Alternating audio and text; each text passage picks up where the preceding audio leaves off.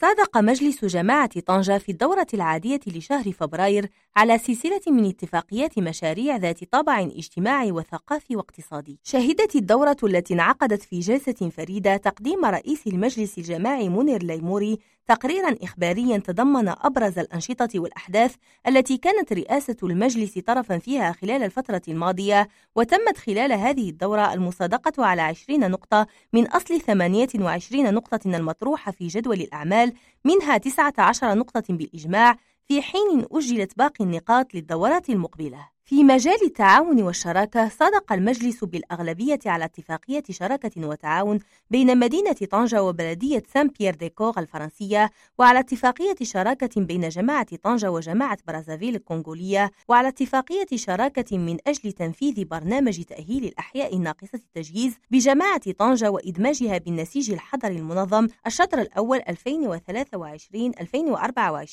سنة الوهابي ريم راديو طنجة.